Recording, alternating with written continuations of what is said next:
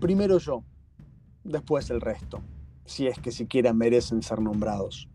No suelo dedicarles mucho tiempo, y más bien me resultan interesantes cuando puedo aprender a manipularlos. Los miro, pero tan solo veo lo aburrido que debe ser no ser yo. Yo no los veo como ellos me ven, y cuando yo me veo, ahí hay un reflejo magnífico. Realmente soy una bendición para este mundo, un faro de genialidad en un mar de mediocridad. Yo podría seguir contándoles de mí, pero ya deberían saber quién soy. Y si no lo saben, no saben lo que se pierden.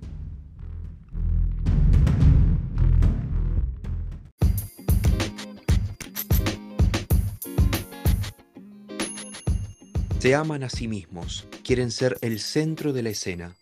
Todo gira en torno a ellos. Todo lo miden a partir de sí mismos. Nada de importancia existe por fuera de lo que a ellos les pase. Se cree en el Sol alrededor del cual giran los insignificantes planetas. Reyes del Olimpo, dispuestos a dominarlo todo, porque, por supuesto, son los únicos capacitados para tal tarea. En este episodio de Intercambiando Psicología presentamos El Narcisista.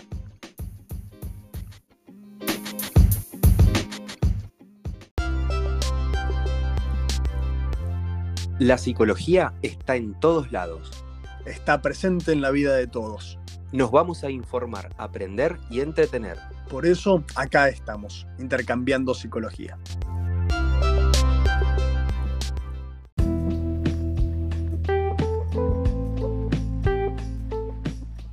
Bienvenidos a este episodio de Intercambiando Psicología. Soy el licenciado Marcos Méndez y me acompaña en la co-conducción el licenciado Martín Bleuville. Hola Martín. Hola Marcos, estamos en Intercambiando Psicología, como bien dijiste, y hoy vamos a estar hablando de El Narcisista con una gran invitada. Marcos, ¿la presentás? Nos va a estar acompañando hoy Gabriela Salama, que es psicóloga por la UBA. Es a su vez docente en El Salvador, en donde lidera una de las cátedras de psicopatología. Es coordinadora también de grupos de estudio y de supervisión.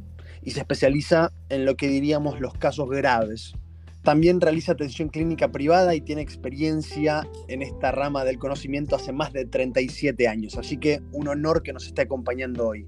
Bienvenida, Gabriela. Hola chicos, ¿cómo están? Bueno, gracias a ustedes por invitarme. Para mí es un desafío eh, compartir conocimientos, compartir experiencia. Me encanta el programa que hacen, soy oyente, así que bueno, me toca hoy trabajar junto con ustedes. También para nosotros es un honor que estés acá hoy con nosotros.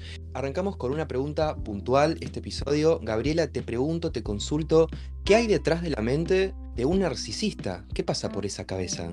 Bien, bueno, está buena la pregunta y es amplia, porque en general eh, que nos digan narcisistas a cualquiera de nosotros, pues es un término, digamos, bastante popular.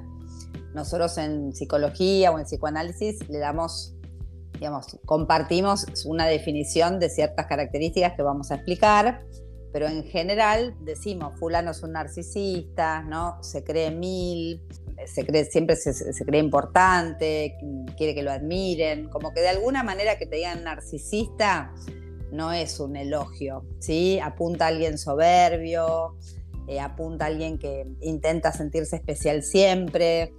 Entonces, bueno, me parece que nosotros de la psicología tratamos siempre como terapeutas de no poner algo valorativo, porque los pacientes que nos consultan, esto es muy importante, vienen con un sufrimiento. En general, el narcisista es una persona que suele hacer sufrir al resto, ¿sí? Entonces la gente dice, bueno, ¿cómo me defiendo? Tengo que tener contacto cero, esto se cambia, esto no se cambia. Pero lo que nosotros como terapeutas tenemos que acompañar es, bueno, entender qué le pasa, cuál es el sufrimiento de esa persona y sobre todo cómo se originó esa patología para poder de alguna manera entender y ayudar a ese paciente que nos consulta. ¿Cómo se nota que tiene años de, docencia? Creo que eso, eso queda clarísimo al momento de tener que explicar, justamente arrancando la pregunta diciendo qué entendemos por narcisismo y desde dónde nos paramos para poder entenderlo. Con lo cual, la pregunta de Martín abre esta problemática, es decir, a qué nos referimos. Entonces, parece que es un, buen comienzo. Desconozco tanto cómo se plantea desde las cuestiones del DSM, por ejemplo. Bueno, de los, vamos. de los manuales diagnósticos más ajenos a lo que es el psicoanálisis más ortodoxo. Pero está bueno como lo plantea el DSM. El DSM-5 habla de un trastorno narcisista de la personalidad. ¿Sí? Cuando hablamos de un trastorno narcisista de la personalidad, ya estamos haciendo alusión de que hay un patrón de comportamiento que se mantiene más o menos fijo. No quiero decir fijo porque el fijo implica que entonces yo no puedo hacer nada y que esta persona tiene esta forma, digamos, de ser en el mundo siempre. Y esto, bueno, es relativo. Es un patrón más o menos fijo de conducta que en el trastorno narcisista tiene que ver con la grandeza. Es una persona que tiende a creerse superior a los demás. El famoso megalómano. Sí, podría tener que ver con la megalomanía. Claro, Tendría que, podría, podría, pero digamos ahí ya nos vamos a meter en una diferencia diagnóstica porque la megalomanía podría estar en la psicosis también, ¿no? Yo soy Napoleón sí. Y ya tengo una certeza delirante. El trastorno narcisista no tiene ninguna certeza delirante. Es una forma de ser, digamos, donde yo me siento superior, donde de alguna manera en mi discurso necesito ser admirado, donde cuando hablo de mí mismo en general hablo muy bien de mí y en general esto es muy importante y es muy interesante. Eh, son personas que realmente tienen logros, pero que aún a pesar de tener logros reales, tienden a mentir o a exagerar acerca de sus propios logros. Esto es muy importante. Muchísimas personas que vos sentís que hablan de sí mismas, todo es maravilloso. Bueno, y ahí está. Y en general encandilan al resto. Entonces acá, un poquito más adelante, vamos a ver también con qué tipo de personas se relacionan estas personas que tienen un trastorno narcisista de la personalidad. Tienden a ser, digamos, en general ocupan lugares de cierto poder en la sociedad. Lo podemos pensar, todos tenemos algún familiar, tenemos algún conocido, algún jefe que en una reunión tiende a acaparar la atención y hablar de sí mismo y de sus proezas. Hay mucha gente escuchando del otro lado, Gabriela, del programa, y la gente se puede estar preguntando, entonces, ¿cuál es la diferencia entre, por ejemplo, amor propio, egocentrismo, el ego y el narcisismo? Y bueno, a mí el todo lo mismo no, no me convence mucho, pero hay un punto en común, y que es el punto central de esta charla porque, digamos, eh, sí, hay puntos en común porque autoestima tenemos todos. Esto de sentirme bien conmigo mismo o de, digamos, eh, querer lograr el éxito o el reconocimiento es algo que no solo lo tenemos todos, sino que es inherente al humano. Si nosotros pensamos en un, como decimos en psicoanálisis, en el cachorro humano, o pensamos en un niño, para hablar en términos más generales, ¿no? El chiquito cuando nace o cuando es muy pequeño necesita asistencia ajena al 100%. Si no hay una mamá que lo asiste o que lo alimenta, ese bebito no sobrevive. Entonces, ese bebito viene como con un patrón, digamos, como yo te dijera, con un chip que genera una atención en general en la mamá o en la persona que está al cuidado. Y se arma una especie de, digamos, entre comillas, locura de dos, donde la mamá deja todo, deja a los otros hermanitos, se toma licencia en el trabajo, se retira un poquito de la vida de pareja para que su preocupación principal sea ese bebé. Y ahí, dicen muchísimos autores, tiene que haber un encaje casi perfecto o en algún momento incluso perfecto, sin fallas, de una empatía perfecta en esa mamá que entiende el llanto del bebé y que ya dice, ahora tiene hambre, ahora tiene frío, ahora tiene sueño, y ni siquiera el papá entiende demasiado qué le pasa al chico, le dice, bueno, la mamá sabe que se ocupe la mamá. Me parece que esa escena es fundante, esa escena es universal, y según cómo se atraviesa esa escena, que son unos meses o son los primeros años, esto es muy importante según las vicisitudes de ese momento que pasamos todos, de, de, independencia, digamos, de dependencia absoluta del bebé respecto de la mamá, según qué tipo de mamá tenemos y según qué tipo de atención recibimos, qué tipo de mirada, me gusta más siendo psicoanalista, ¿no? según qué tipo de mirada recibe ese bebé, bueno, se va a dar un atravesamiento de ese momento más satisfactorio o menos satisfactorio y nos dará como resultado una determinada patología u otra.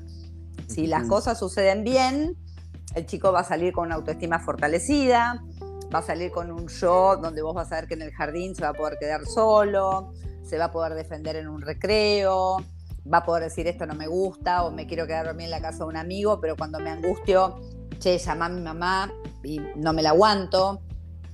O vas a ver otro tipo de salidas que son lo que llamamos falso self, un chico que no molesta, un chico que no joroba y que se aguanta todo, o vamos a ver, ya introduciéndonos en el caso de hoy, a lo mejor un chico que cuando no se satisfacen sus necesidades, vos ves que hay un tirano que hace berrinches, que tiene rabietas, que hace un enojo terrorífico, que sería pertinente, digamos, en determinada etapa de la infancia, pero que cuando lo traspolas a un adulto, y ahí vemos el trastorno narcisista, cuando no se satisfacen sus deseos, vemos este tipo de enojos, rabietas, intolerancias que son típicas de los trastornos narcisistas de la personalidad.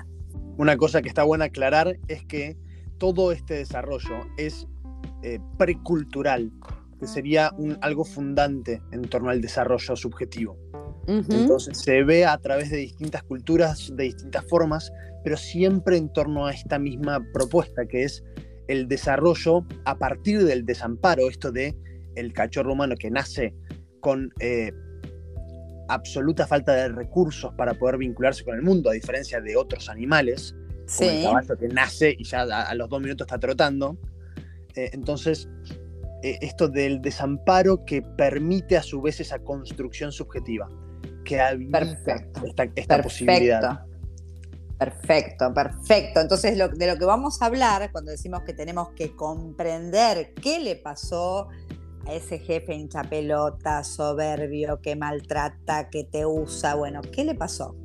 ¿Te quedás solo en el enojo o tratás como terapeuta de comprender que cuando esa persona consulta, que no es muy común que consulten, en general cuando consultan es cuando hay una caída, un fracaso de ese escenario maravilloso que ellos sostienen ad eternum hasta que en algún momento esto se derrumba, porque todos tenemos fracasos, derrumbes, pandemias, te echan del laburo, te deja tu mujer, un hijo se va de tu casa, a todos nos van pasando cosas y en general los trastornos narcisistas, vuelvo, como es un trastorno, como es un patrón digamos, de alguna manera ego sintónico, el paciente no se queja de eso. El paciente está encantado y le parece natural ser así.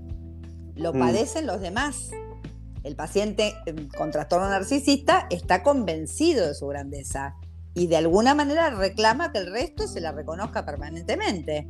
Mientras que las personas egocéntricas se focalizan en ellas mismas, no tienen por qué utilizar a los demás mientras que el narcisista sí se focaliza en los demás porque le interesa sacar provecho de ellos, por lo que suele haber manipulación y utilización por su parte. Así que bueno, hay una distinción ahí en, internet que está circulando. Gaby, no sé si estás de acuerdo, esto de la diferencia entre egocentrismo y narcisismo. Sí, sí, estoy de acuerdo porque en realidad el egocentrismo, que nosotros hablamos en materias que hemos cursado en la facultad, hablamos del egocentrismo infantil, ¿sí? en los juegos de los niños, ¿no? por ejemplo, no sé, si nos vamos a ir a la, la etapa, digamos, la fase fálica, donde el varoncito tiene su pito, su pene, que está absolutamente, digamos, el interés está puesto ahí, y desde agarrar un objeto y decir, este tiene pito, y bueno, y lo que le pasa a la nena, que siente que a ella le falta algo, digamos, esa falta en realidad no es una falta biológica anatómica, tiene que ver, digamos, con una premisa universal, digamos, que esto está, digamos, la, patología y los que trabajamos en psicoanálisis y los que tenemos chicos o sobrinos lo hemos escuchado siempre, tiene que ver, más allá del objeto pene, tiene que ver con una sensación de completud, ¿no? Digamos, donde el humano necesita ser todo para el otro, ¿sí? Y ahí viene también, me parece piola tomarlo como este mito de Narciso. Una cosa es eh, enamorarme de mi propia imagen en determinado momento y digamos, si queremos profundizar en el estadio del espejo, donde pasamos, esto es muy importante, primero hay pulsiones parciales, el chico, el bebé cuando nace, el cachorro humano cuando nace, no es un sujeto, uno adviene sujeto, adviene humano, porque vos nacés en un universo de palabras, con papás que, que, no sé, te imaginaron varón o mujer, futbolista, médico, lo que fuere, ¿no? El sucesor del emporio. Hay un deseo sobre vos que te precede y vos después vas a, digamos, acompañar ese deseo de tus padres o no. ¿Sí? Entonces, en un primer momento, el humano diríamos que no es humano, es, digamos, pulsiones, tensiones, un hambre, el bebé no sabe que tiene hambre, el bebé siente una tensión. Viene este otro asistente, la madre, que reconoce y le pone palabras a esa tensión o a ese llanto, a ese aleteo de los brazos que ven su hijito bebé, y al calmarlo y ir diciéndole, bueno, ahora te doy de comer, ahora tenés hambre, te cambio los pañales, lo va humanizando. Entonces ahí pasamos, esto es importante, de las pulsiones parciales a, bueno, una situación donde hay una evolución y se empieza a construir algo del psiquismo y cuando Narciso se ve reflejado en el agua y se enamora de su imagen, o el bebé se reconoce en el espejo, dice, este es Marcos, este es Martín o este es Gaby, hay una unificación de las pulsiones en un yo. Empieza a haber un yo. Pero ese yo hay que trabajar mucho para llegar a eso. Bueno, te lo doy en clave existencialista. La existencia precede a la esencia. Y eso es, tal, cual lo que decís. Primero se, es algo y después se construye a partir de eso. Entonces ahí es donde se van dando las fallas. espero que todos los que nos estén escuchando nos puedan seguir con este ritmo, porque claro, Gaby, eh, le estás poniendo un ritmo de, clase universitaria y, estamos abarcando un montón de conceptos que, bueno, ojalá la gente, la gente lo entienda y si no, pero siempre nos puede escribir. El egocentrismo tiene que haber. El chico la época de los berrinches, donde vos querés ir al súper, el chico si no le compra los copitos, te arma un quilombo y se tira al piso, eso lo pasamos todos. El tema es cómo salís vos de ahí, si vos seguís con un tirano o si de alguna manera decís, bueno, mira, ahora hay un hermanito o no me alcanza la plata, ya te compré un huevito kinder, ahora tenés que esperar. O sea, si vos ahí no introducís una espera o no introducís un, bueno, ahora vas al jardín y en el jardín no hay Oreo, hay la galleta que llevó tu compañero. Entonces, o no comes o comés lo que trajo el otro. Y ahí de alguna manera te tenés que unificar y ser parte de un grupo. Y cuando vos tenés que socialmente ser parte de un grupo, aquellos chicos, ¿no? El, el, narcisista adulto, en esos momentos de empezar a ser parte de un grupo, ahí se empiezan a ver las primeras fallas. Andrea Gutiérrez también, ¿no? una de las grandes docentes de, la Universidad del Salvador, también que, que, me ha formado, que ha sido docente mía en, una materia de, de, infancia, justamente, ¿no? explicaba esto. ¿no? Ella, de hecho, en su Instagram creo que tiene toda una publicación sobre los berrinches. Y encima los padres se enojan, ¿no? Esto de parece es maleducado o maleducada, o me hace un berrinche en cualquier lado, me hace pasar vergüenza en la calle, en el shopping. Es, esto que decís, Gaby, ¿no? Este, em, pasa que tampoco está eh, conceptualizado la espera, la frustración, entonces es todo ya. Claro, bueno, frustración das con un palabrón, con un palabrón, ¿no? Yo voy a empezar primero por un ejemplo, digamos, como más... Eh, más común para que, digamos, los que no son psicólogos puedan entender de qué estamos hablando, ¿no? Dijimos que el narcisista, digamos, tiene un patrón de comportamiento de grandeza, que se cree superior a los demás, que se cree mejor que los demás, que necesita ser admirado, donde hay, en su discurso se alaba a sí mismo, y yo dije que miente o exagera sus logros, ¿sí? Eh, no solo se cree mejor, sino que se cree especial y único. Mm. Y cuando se relaciona con otro, de voz a voz, él elige un otro al que también considera especial. Esto es muy importante. A ver, yo me relaciono con los demás según los objetivos que yo como narcisista quiero lograr. ¿No? Si yo quiero ser famoso, me voy a hacer amigo tuyo de Marcos porque me sirve para mi grandiosidad, ¿sí? Hacerme amiga de ustedes, con lo cual ustedes no son otros sujetos, no somos tres sujetos. De alguna manera, ustedes van a ser un objeto que yo utilizo para llegar a mi objetivo. Con lo cual la relación interpersonal tiene fallas importantes. No solo fallas, bueno, yo no le diría fallas en sí, sino que tienen una dinámica absolutamente distinta y muy ajena a el, eh, bueno, la, posibilidad de... Eh, yo, lo pienso en, esta noción de teoría de la mente, solo que redoblado en torno a la emocionalidad y la capacidad del otro de poder sentir. Entonces, eso está absolutamente ausente. ¿Por qué? Porque simplemente eh, son, bueno, son medios para un objetivo. Bueno, ahí, digamos, estás poniendo algo que es clave y es que una característica que tiene la gente, digamos, que padece este trastorno es la falta de empatía. ¿Sí? Digamos, no tienen eh, capacidad para ponerse en el lugar del otro. Pueden captar lo que el otro necesita y donde captan rápidamente, parecido a los manipuladores, porque hay cuestiones bastante comunes, digamos, los manipuladores son trastornos narcisistas. No todos los trastornos narcisistas son manipuladores, pero vamos a quedarnos con esto de la falta de empatía. El trastorno narcisista es alguien que de alguna manera juega al ajedrez en su vida. Yo me beneficio, ¿no? Y los peones, de alguna manera, ¿no? Si yo en el ajedrez tengo peones, los peoncitos que van adelante, ellos no están a mi nivel, me sirven para mi objetivo son descartables en la medida en que no satisfacen aquello que yo quiero ahora y ya. Por eso no hay tolerancia a la frustración, o por lo menos es baja tolerancia a la frustración, ¿sí? En la medida en que el otro no me sirve, lo desecho, lo dejo de mirar.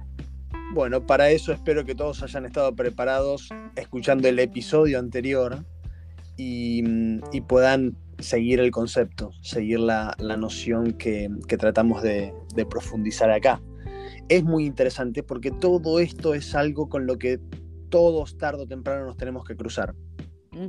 De hecho, todos, bueno, estamos, estamos a merced de estos individuos y cómo poder defenderse, cómo poder de alguna forma desarrollar las herramientas subjetivas necesarias para poder interactuar con el narcisista. Por eso, eh, cualquier trastorno en torno al desarrollo del niño tiene muchísimo que ver con los padres y la posibilidad de los padres de poder poner esos límites, de poder imponer una castración y por sobre todo sostenerla. Exactamente, porque ahí es donde está la falla, exactamente en, ese momento, digamos, donde hay que poner un no, donde hay que poner una espera, ahí es donde hubo algo en la vida, digamos, de este sujeto adulto, en la infancia, hubo algo que a lo mejor en la infancia no se notó, porque todos los chicos hacen berrinches, porque todos los chicos tienen caprichos, pero algo pasó con la persona narcisista que no encontró una buena manera de lidiar con esto, ¿sí? Entonces, a los ojos de los demás, parece que son personas que envidian a los demás, ¿sí? Y que también creen que los demás los envidian porque ellos son maravillosos, ¿sí? Son arrogantes, en general no son simpáticos, en general tienen un trato bastante desagradable, pero hay muchos autores que hablan, terapeutas, ¿no? terapeutas, no familiares o no empleados, que dicen que a estas personas hay que tenerles paciencia. ¿Y por qué? Porque de alguna manera, digamos, hacen alusión a que de niños son personas que se han sentido solas y que de alguna forma fueron víctimas de determinadas circunstancias donde sus necesidades no fueron satisfechas y quedó un enojo, quedó una rabia como detenida en el tiempo, es una factura que no caduca nunca, que de alguna mm. manera en el presente intentan cobrársela con todas las personas con las que se relacionan. Me estaba preguntando si el narcisista puede amar. ¿Puede amar? ¿Puede estar en pareja? ¿Se puede enamorar? Bueno, está buena la pregunta. Hay que ver qué definimos por enamorar y también lo que, lo que nosotros entendemos como qué tipo de elección de objeto haces. Puede estar en pareja, puede estar de novio. De... Sí, sí, sí. No solo puede estar de novio, sino que hay determinadas personalidades con las que se llevan como los dioses, de alguna manera hasta que estalla todo, ¿sí? Porque los trastornos narcisistas, por ejemplo, ¿no? Para pensar una persona que es altamente egocéntrica, eh, bueno, ¿cómo se imaginan ustedes que sería estar en pareja con una persona que tiene eh, la autoestima baja, que intenta complementar siempre al otro, que intenta asistir y buscar un reconocimiento en, su pareja.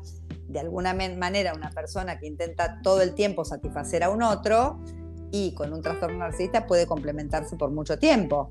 Porque le va a dar ese lugar de eh, mi marido, ¿no? Mi marido es ¿no? el, el jefe, es doctor, digamos, yo le plancho la camisa, le acomodo todo, soy la asistente. Esto se ve mucho en las parejas. ¿Y, es un amor real hacia sí mismos?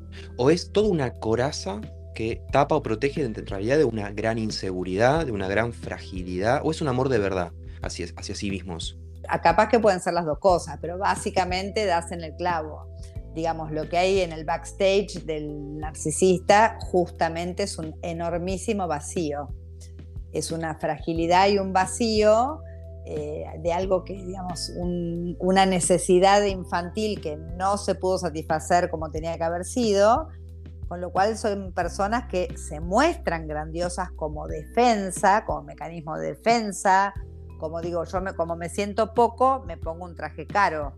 Entonces, de alguna manera yo muestro lo que tengo, lo que tengo para mostrar, porque en lo que soy me siento menos. Y qué bárbaro esto en, épocas de Instagram, de redes sociales, de cuerpos hegemónicos, ¿no? ¿Cómo viven el paso del tiempo? Hay una necesidad también de retrasar el paso del tiempo, ¿no? Empiezan las cirugías, los tratamientos, porque si se me cae esa imagen, ¿qué pasa? Varias veces en, en el programa, Gaby, te contamos, hablamos en torno a la diferencia entre lo que es el amor y lo que es el enamoramiento y como no por nada planteamos el enamoramiento como una cuestión más narcisista, como una cuestión más de uno con sí mismo, por esta idealización del otro, solo que este enamoramiento de sí mismo, pensémoslo. Entonces creo que ojalá para cualquiera que sí, que sí, nuestro programa pueda conectarlo perfectamente con esto que venimos planteando desde un inicio. Bueno, eh, justamente, digamos, eh, hay mucho escrito sobre el ocaso del trastorno narcisista, porque imagínense, dijimos que gente que en general es exitosa. Lo que pasa es que sus, sus, patrones de éxito son tan altos, son tan exigentes, ¿sí? Que a lo mejor lo que a una persona, digamos, neurótica o común le puede parecer maravilloso, bueno, ya llegué a donde quería, el trastorno narcisista no llega nunca a conformar ese ideal. Está siempre en la carrera de los 42K. No llega nunca a satisfacer su grandiosidad. Entonces, por un lado, es gente que no tiene paz, digamos, las exigencias consigo mismo y con los otros son tan desmedidas que es imposible que no se, digamos, que en alguna cosa no le vaya mal o que lo que ustedes mismos dijeron, el simple paso del tiempo, ¿no? La vejez del cuerpo, eh, una jubilación, los hijos que se van de la casa, un matrimonio que sufre, digamos, ni siquiera digo un desgaste, una transformación, ¿sí? Una pareja larga que se transforma, ¿sí? En general, los trastornos narcisistas no se llevan bien con este tipo de situaciones.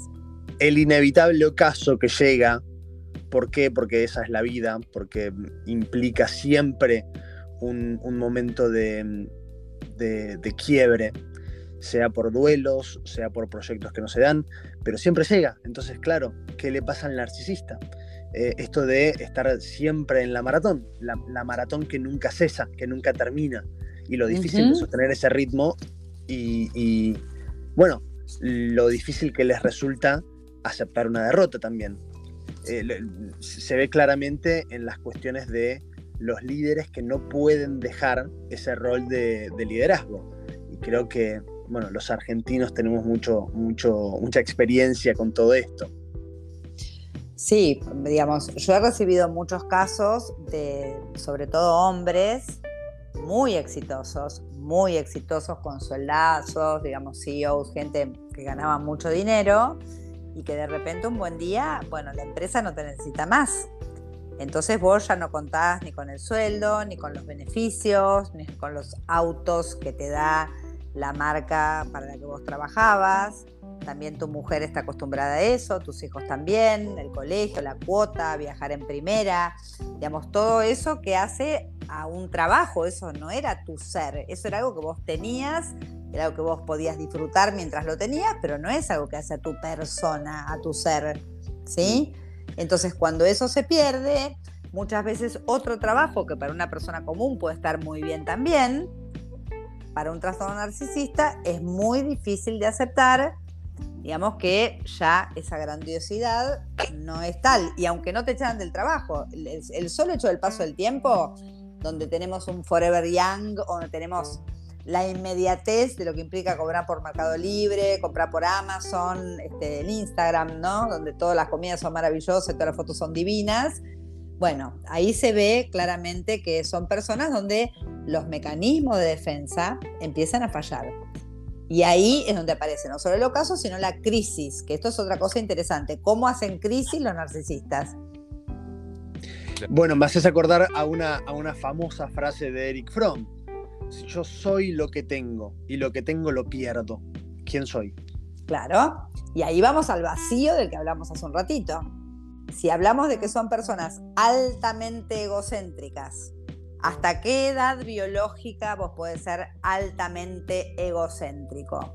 ¿20, 30, 40, a los 50? a los 60 podés ser egocéntrico en tu familia cuando tus hijos manejan el celular mejor que vos, van a bailar, están esbeltos, maravillosos, se van a Tailandia, cambian de laburo y de novia y vos no.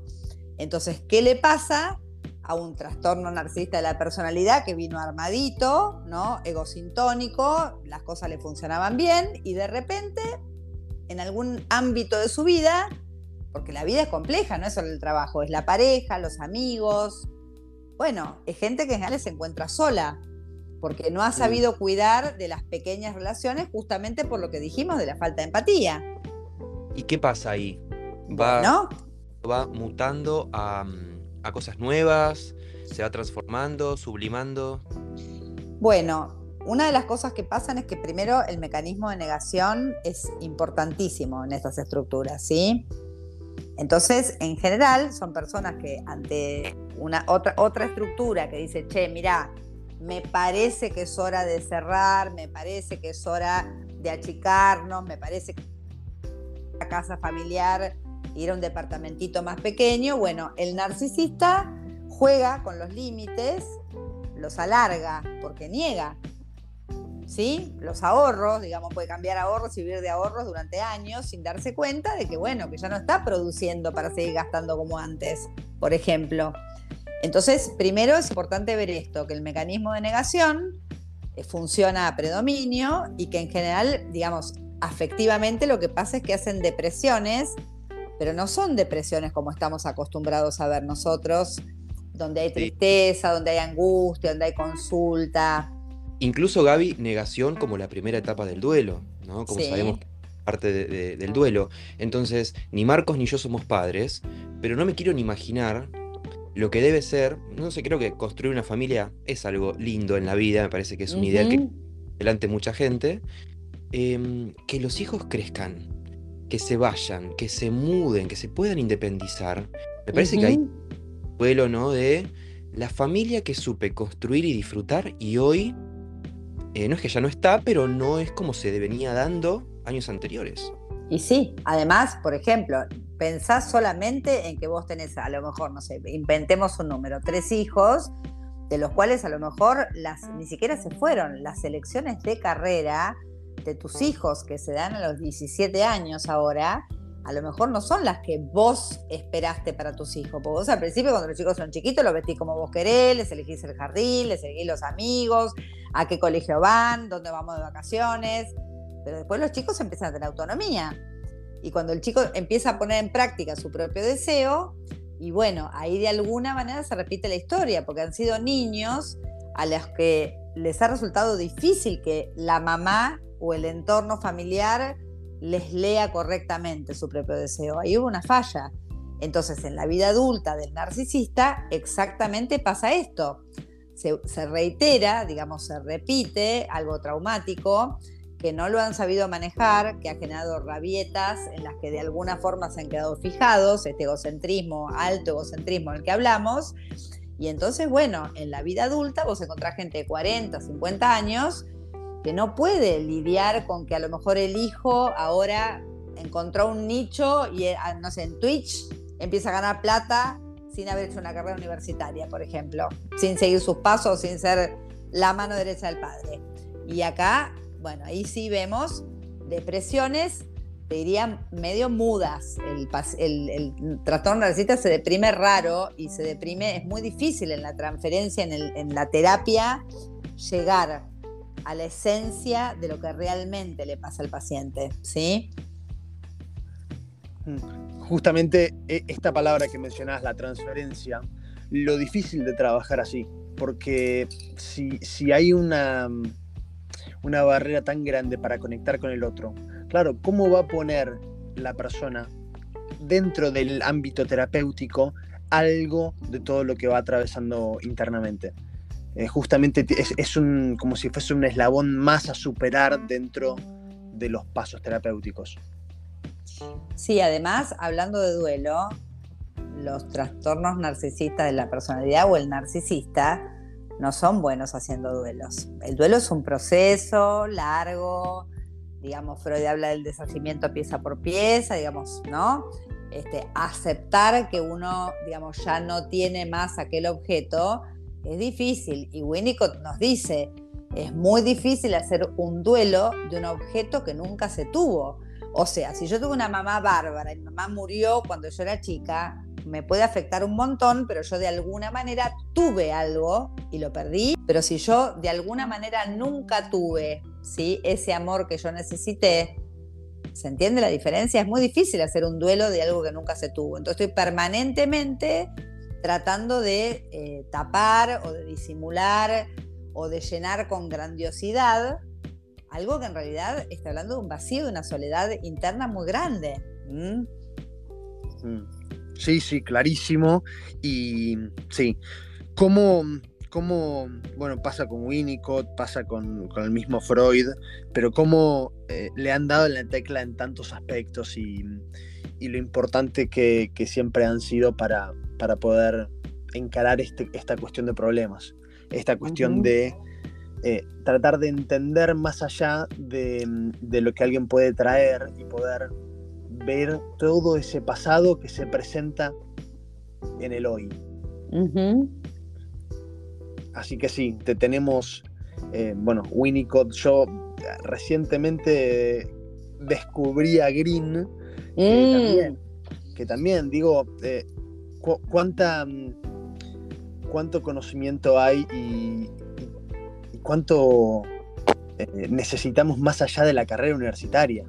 bueno, Green, espera, vamos a hacer un apartado con Green. André Green es un autorazo, un autorazo que yo leí hace mil años, gracias a una supervisora que nos tiró, este es un post freudiano, estábamos estudiando Klein y de repente nos tiró un André Green. Y André Green, esto es muy importante justamente en los trastornos narcisistas, André Green te habla del narcisismo, ya dijimos, ¿no? Según Freud, era autoerotismo, narcisismo, donde básicamente me amo a mí mismo y esto es importante, pero después me tengo que salir de ese amor por mí mismo, porque si no me ahogo como narciso en el agua. Soy tan bello que termino muerto en el agua ahogado, ¿sí? Entonces, tengo que superar esa etapa infantil necesaria, ¿no? Donde soy el centro de mi casa, donde soy maravilloso, donde todo gira en torno de mí, perfecto.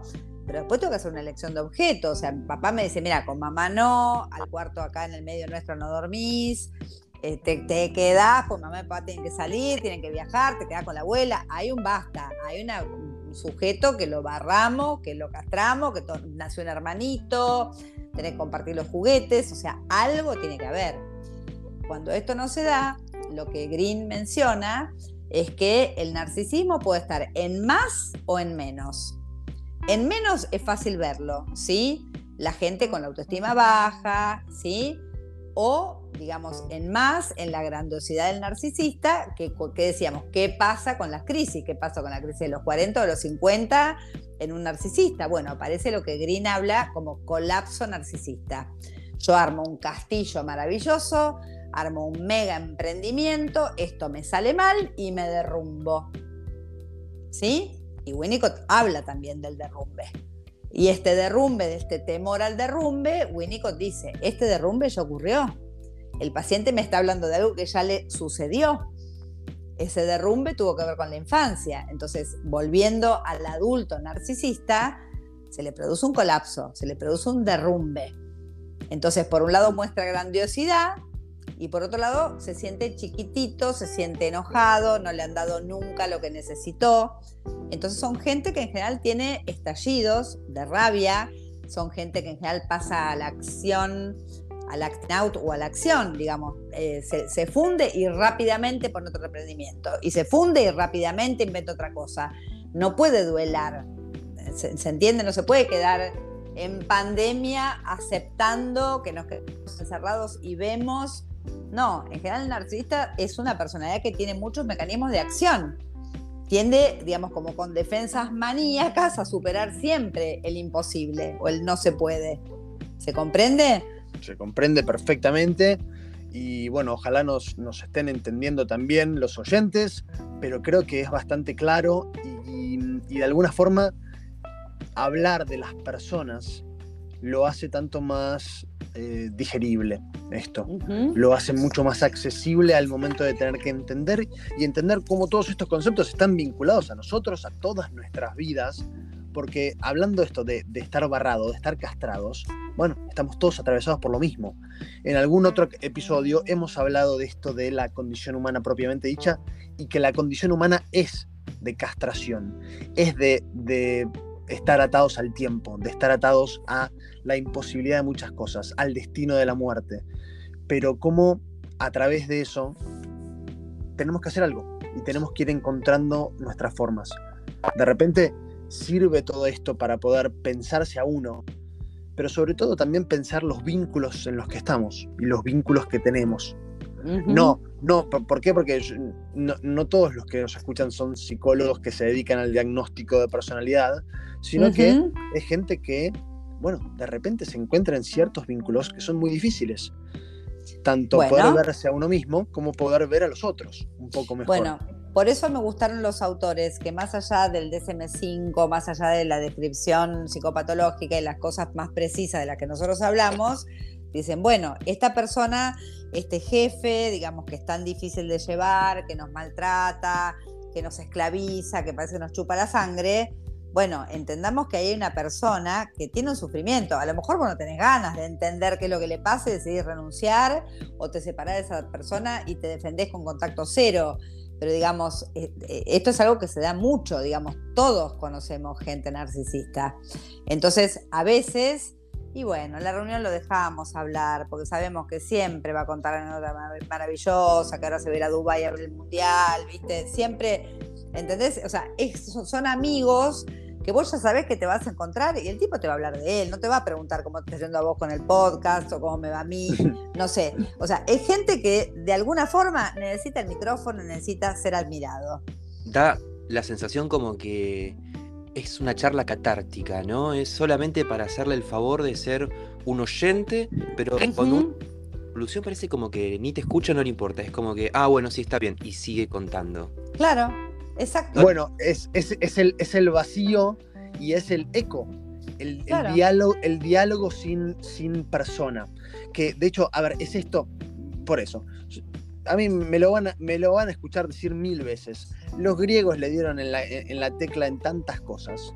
¿Por qué Narciso em, eh, es, el enamorado de Eco, la ninfa que se quedó sin voz por castigo de, de Hera? Bueno, tiene que ver con esto, con la imposibilidad de que exista un diálogo. Entonces, ella lo único que podía devolverle era eso, un eco de lo que él decía. Bueno, ahí está, por eso cuando ustedes preguntan si se pueden enamorar, y no sé qué definir por enamorar, pues si pueden estar en pareja, sí, claro que pueden estar en pareja. O una persona que tiene, digamos, un dependiente afectivo o un adicto afectivo, y bueno, eh, el narcisista, digamos, todo el tiempo va a jugar con, mirá que te abandono, mirá que te dejo, mirá que dejo de organizarte toda la vida, de darte todo lo que vos no sos capaz de generarte por vos misma. Está lleno de parejas donde él es el poderoso y ella es la sumisa. ¿Se entiende? Ellos arman relaciones satélite. ¿Se comprende? Que gira en torno a. Exacto. Claro, exactamente. En la medida en que los hijos giran en torno al padre, nos llevamos bien. En la medida en que mi mujer gira en torno a mis necesidades, nos llevamos bien. Ahora, ¿qué pasa cuando tenés otros cuatro en la familia que quieren hacer cosas diferentes? Bueno, ahí al, a el narcisista, al que estamos hablando hoy, las cosas se le complican.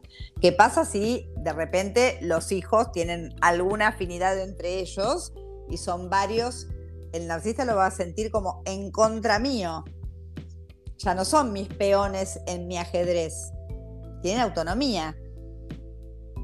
¿Se entiende? Y ahí vienen las rispideces, ahí vienen los enojos, ahí vienen las descalificaciones, porque la empatía cuesta, cuesta entender que el otro no es un objeto mío, no es una pertenencia, no es algo, un objeto inanimado que yo meto en mi valija, la cierro y me lo llevo.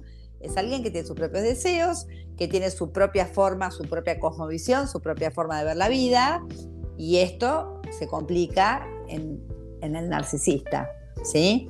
Porque de alguna manera quedó detenido en ese momento donde yo quiero esto y lo quiero ya. Y aquellos padres que toman a sus hijos como una extensión de ellos mismos y al mismo tiempo depositan en ellos las frustraciones de lo que ellos no han conseguido en su vida. Entonces, en alguna medida mi hijo o hija pueda conseguir eso que yo no pude, lo consigue punto también como un logro personal. Exacto, pero digamos que si vos, por ejemplo, tuviste como papá una situación económica mala o no pudiste estudiar, también es muy común, ¿no? Este famoso mi hijo el doctor, donde, bueno, estos papás a estos hijos le dan todo. El narcisista no se maneja de esa manera. El narcisista, eh, eh, el hijo es un objeto, digamos, como que no va a tolerar tan fácil que el hijo haga algo más allá de lo que él pudo, porque el grandioso es él.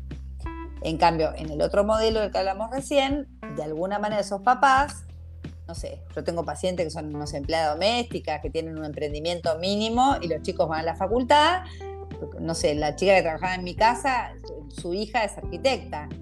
Y bueno, al principio le decía que no, porque no le iba a alcanzar el dinero para comprar los materiales. Y la chica se recibió arquitecta, dijo, soy la primera arquitecta, hija de una empleada doméstica y de un señor que trabaja en la construcción. Entonces a ella le dieron todo. Ahí no tenés un modelo narcisista, tenés un modelo, digamos, donde tu, tu amor eh, ha permitido el desarrollo personal de, de otro ser humano. Eh, el narcisista no es que no permite que te desarrolles, permite, porque las cosas no son al 100%, pero en la base está, en la medida en que vos no sos funcional a mi plan, hay una molestia en el narcisista. Excelente, Gaby, la analogía que acabas de hacer. Me encanta. La verdad que un gran episodio de Intercambiando Psicología. Bueno, estamos sobre el final. No sé si querés hacer alguna reflexión, eh, algunas palabras sobre todo lo que hablamos en este episodio. Sí, la verdad que lo que me gustaría, porque me parece que de el narcisista hablamos bastante y quienes conozcan a algún narcisista a lo mejor querrán alguna soga o algún tip, por decirlo de alguna manera. Primero decir que, bueno, si ese narcisista consulta, tenemos la chance de revisar historia, eh, que bueno, incluso a veces para las rabietas y los vacíos, no solo la terapia, sino los ansiolíticos o los antidepresivos dan una buena, un buena, una buena ayuda, pero que también para los convivientes, para las parejas, para los hijos, me parece que la clave está también en que a lo mejor la terapia los ayude a entender esto de que, bueno, esta persona tirana tiene un pasado, un pasado doloroso y vacío, y que a lo mejor entendiendo no implica que como lo entiendo me callo la boca, sino que debo fortalecer mi propia autoestima, mi propio pensamiento, mi propio sentimiento, mi propio yo, para no quedar eh, de alguna manera opacado por el narcisista. Esa sería la reflexión. Y para eso es el espacio de terapia, el lugar para trabajar sobre el yo. Exactamente. Hay gente que tiene una historia donde no los han entendido y como no los han entendido, repiten esa falta de empatía, con bronca, con rabia, con impotencia. La verdad que un, gran capítulo, me parece que, se explicó bastante bien el concepto, que, mm, que mucha gente lo va a entender y mucha gente va a ver algo más de lo que creía entender hasta ahora. Con lo cual creo que bueno, va a ser un muy buen capítulo de buena recepción y sobre todo le va a servir a la gente. Así que te agradecemos una vez más por estar, por darnos tu tiempo. Un placer tenerte en el, programa.